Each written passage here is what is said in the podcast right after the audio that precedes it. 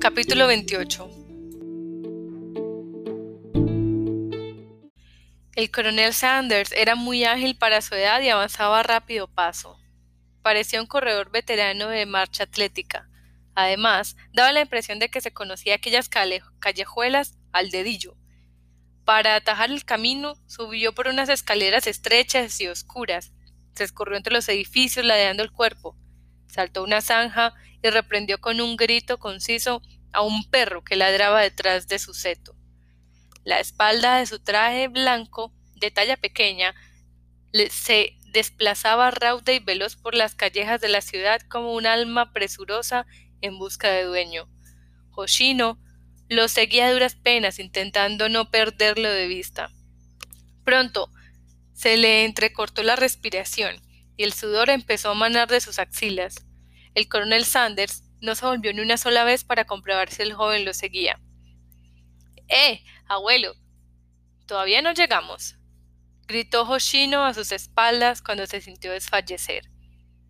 Vamos, jovencito, no me digas que ya no puedes más, dijo el coronel Sanders sin volverse, como de costumbre. Pero oye, abuelo, que yo soy el cliente. Si me haces andar tanto vas a dejarme hecho polvo y se me quitarán las ganas. Vaya, piltrafa que estás hecho. Y tú eres un hombre. Si por esa ridiculez tienes ganas, mejor haría, habría sido dejarlo correr desde el principio. Oh, dijo el joven. El coronel Sanders cruzó un callejón, atravesó su calle grande ignorando el semáforo y siguió andando un poco más. Luego cruzó un puente y penetró en el recinto de su santuario sintoísta. Era un santuario bastante grande, pero esas horas de la noche no se veía ni un alma en su interior. El coronel Sanders le señaló a Hoshino un banco que estaba delante de las oficinas del santuario y le indicó que se sentara. Junto al banco se erguía una gran lámpara de mercurio y los alrededores estaban tan iluminados que parecía de día. El joven se sentó en el banco, tal como se le había indicado, y el coronel Sanders tomó asiento a su lado. Oye, abuelo, no me digas que tendré que hacerlo por aquí quiso saber el joven Hoshino, alarmado. No digas tonterías, ni que fueras un siervo de Miyashima. ¿Cómo se te ocurre hacer un metemete en el recinto de un santuario? Vaya sandés. ¿Pero quién te crees que soy? El coronel Sanders se sacó del bolsillo un teléfono móvil plateado y pulsó un corto número de tres dígitos. Oye, soy yo, le dijo a alguien el coronel Sanders. Sí, en el lugar de costumbre, en el santuario. Aquí tengo un tipo que se llama Hoshino. Sí, exacto, como siempre. De acuerdo, ven enseguida. El coronel Sanders apagó el móvil y se lo guardó en el bolsillo de la americana blanca. ¿Siempre haces venir las chicas a ese santuario? preguntó el joven Hoshino. ¿Y qué hay de malo en ello? No, nada. Pero me parece que hay sitios más apropiados, lugares más comunes, no sé. Por ejemplo, una cafetería o la habitación de un hotel. Sitios así. Un santuario es más tranquilo, es mejor y el aire es más puro. Sí, en eso tienes razón. Pero lo de estar esperando a una chica en plena noche en un santuario, no sé. No estoy muy tranquilo. Tengo la sensación de que en un momento a otro va a venir un zorro con la intención de engañarme o algo por el estilo. ¿Pero qué dices? ¿Te estás burlando de Shikoku o qué?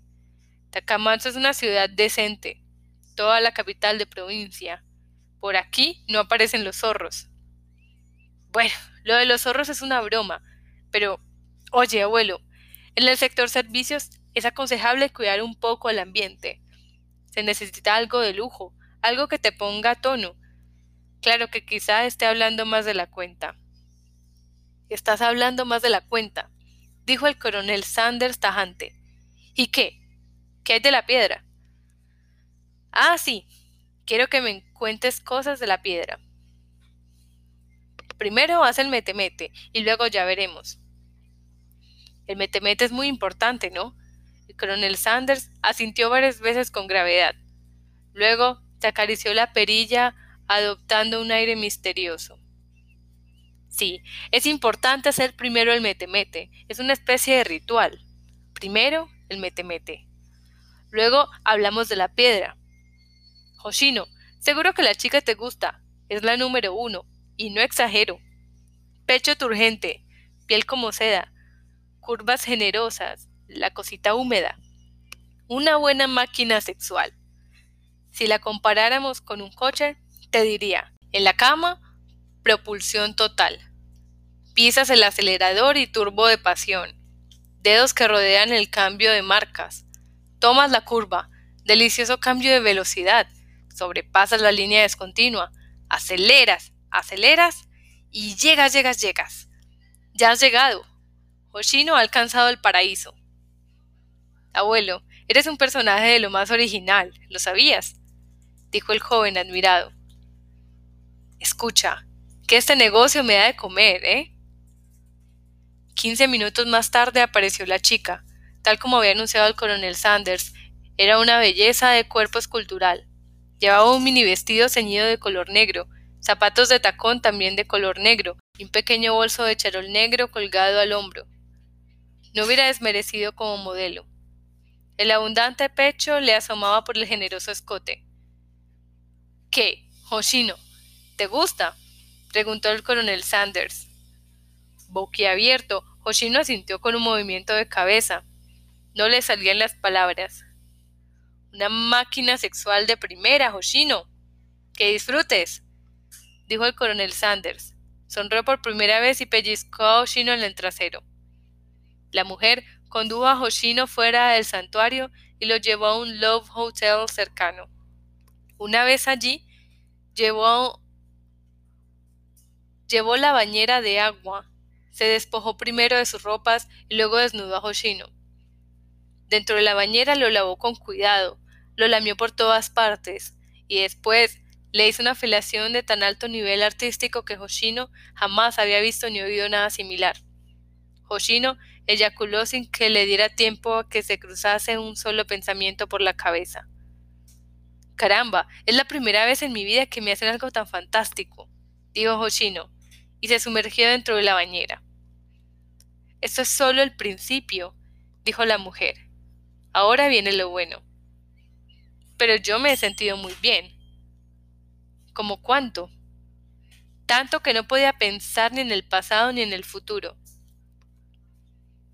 El puro presente no es sino el fugitivo progreso del pasado, royendo el futuro. A decir verdad, toda percepción ya es memoria. Holchino alzó la cabeza y miró a la mujer boquiabierto. ¿Y eso qué es? Henry Berkeley, dijo ella, tomando el glande entre los labios y lamiendo los restos de esperma. Mafida y memuya. Yo te entiendo. Materia y memoria, ¿lo has leído? Creo que no, dijo el joven Hoshino tras pensar unos instantes. Aparte del manual de conducción de vehículos especiales del ejército de tierra de autodefensa, que le habían obligado a leer en su época de soldado, y descontando sus investigaciones de los últimos días en la biblioteca sobre la historia de Shikoku y su clima. Hoshino no encontraba, no recordaba haber leído en su vida otra cosa que manga. ¿Y tú lo has leído? La mujer asintió. He tenido que leerlo. Estoy estudiando filosofía en la universidad y pronto hay exámenes. Ah, ya, exclamó el joven admirado. ¿Y eso qué haces en, en un trabajillo de media jornada? Sí, hay que pagarse la matrícula. Después condujo a Hoshino a la cama, recorrió todo su cuerpo con las yemas de los dedos y con la lengua, y consiguió que él tuviera enseguida otra erección, una erección tan firme como la torre de Pisa en tiempos de carnaval. Mira, ya vuelves a estar en forma, dijo la mujer, y despacio pasó la siguiente secuencia de acciones. Por cierto, ¿tienes alguna petición especial? ¿Algo que quieres que te haga? El coronel Sanders me lo ha dicho, que te haga lo que tú desees. No se me ocurre ninguna petición, pero podrías decirme otra cita de esas de filosofía. No sé, pero me da la impresión de que eso hará que aguante un poco más.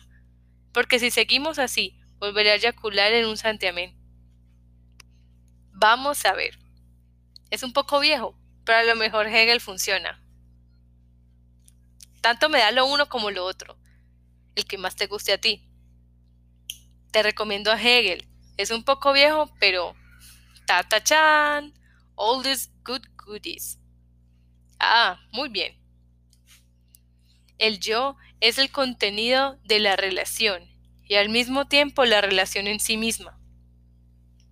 Ah. Hegel estipula la llamada conciencia del yo.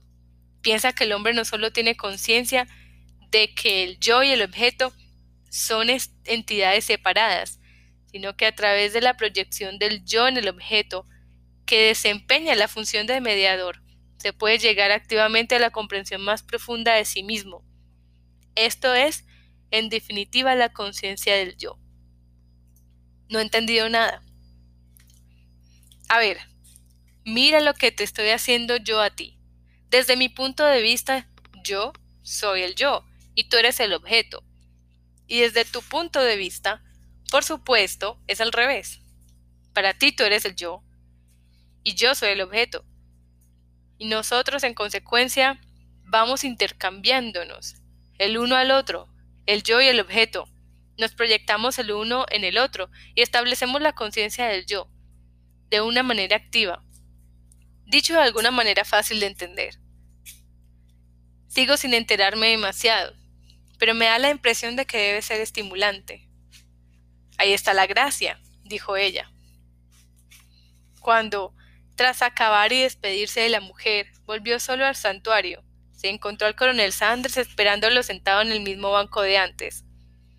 Eh, abuelo, ¿me has estado esperando aquí todo el rato? le preguntó Hoshino. El coronel Sanders sacudió la cabeza irritado. No digas tonterías. ¿Crees que me sobra tiempo como para quedarme aquí plantado esperándote? Tampoco trabajo te crees que tengo. Mientras tú, Hoshino, alcanzas en alguna cama al paraíso, el destino ha hecho que yo me matara trabajando por estas callejuelas. Cuando la chica me ha llamado para avisarme de que ya habías terminado, he venido corriendo. ¿Qué? ¿Verdad que es fenomenal mi máquina sexual? Sí, muy buena. Nada que objetar. Algo fuera de serie. Activamente hablando, me he recorrido tres veces. Me da la sensación de haber perdido unos dos kilos. Fantástico, entonces. Por cierto, la piedra de la que hablábamos. Sí, eso es importante. Hablo de la piedra de la entrada, ¿eh? Sí, exacto, la piedra de la entrada. Oye, abuelo, no estarás por casualidad diciéndome lo primero que se te pasa por la cabeza, ¿no? Al oírlo, el coronel Sanders levantó la mirada con resolución. Pues la verdad es que la piedra se encuentra entre los árboles de este santuario. Pero ¿qué dices, idiota? ¿Acaso te he mentido una sola vez? ¿Has oído un solo disparate de mis labios? Te he hablado de una preciosa máquina sexual y era una preciosa máquina sexual, ¿o no? Además, te he ofrecido un servicio a un precio tan bajo que he perdido dinero. Y tú, por unos miserables quince mil yenes, tienes el morro de eyacular, ni más ni menos que tres veces y encima desconfías de mí. No, no, no es que no te crea. No te pongas así. No es eso. Pero entiéndeme. Todo ha resultado demasiado fácil y he pensado más de la cuenta. Es que, mira, voy andando por la calle. Se me acerca un tipo con una pinta muy extraña. Me dice que me enseñará dónde está la piedra y encima me ofrece una tía estupenda que va a echar un clavo. Tres. Han sido tres. Eso es lo de menos. Bueno, sí, para echar tres clavos. Y al final va y me dice que la piedra que he estado buscando se encuentra aquí. Sinceramente, esto desconcertaría a cualquiera, ¿no? Tú no entiendes nada de nada. Una revelación es así, dijo el coronel Sanders, haciendo chasquear la lengua. Una revelación trasciende los límites de lo cotidiano, y una vida sin revelaciones no es vida. Lo importante es pasar de una razón que solo observa a una razón que actúa. ¿Entiende lo que estoy diciendo? Pedazo de alcornoque. la proyección y el intercambio del objeto y del yo, dijo Hoshino, medrosamente. Eso es, con que entiendas eso basta. Ahí está el secreto. Tú sígueme, y te dejaré adorar realmente tu preciosa piedra. Un buen servicio. ¿Eh, Hoshino?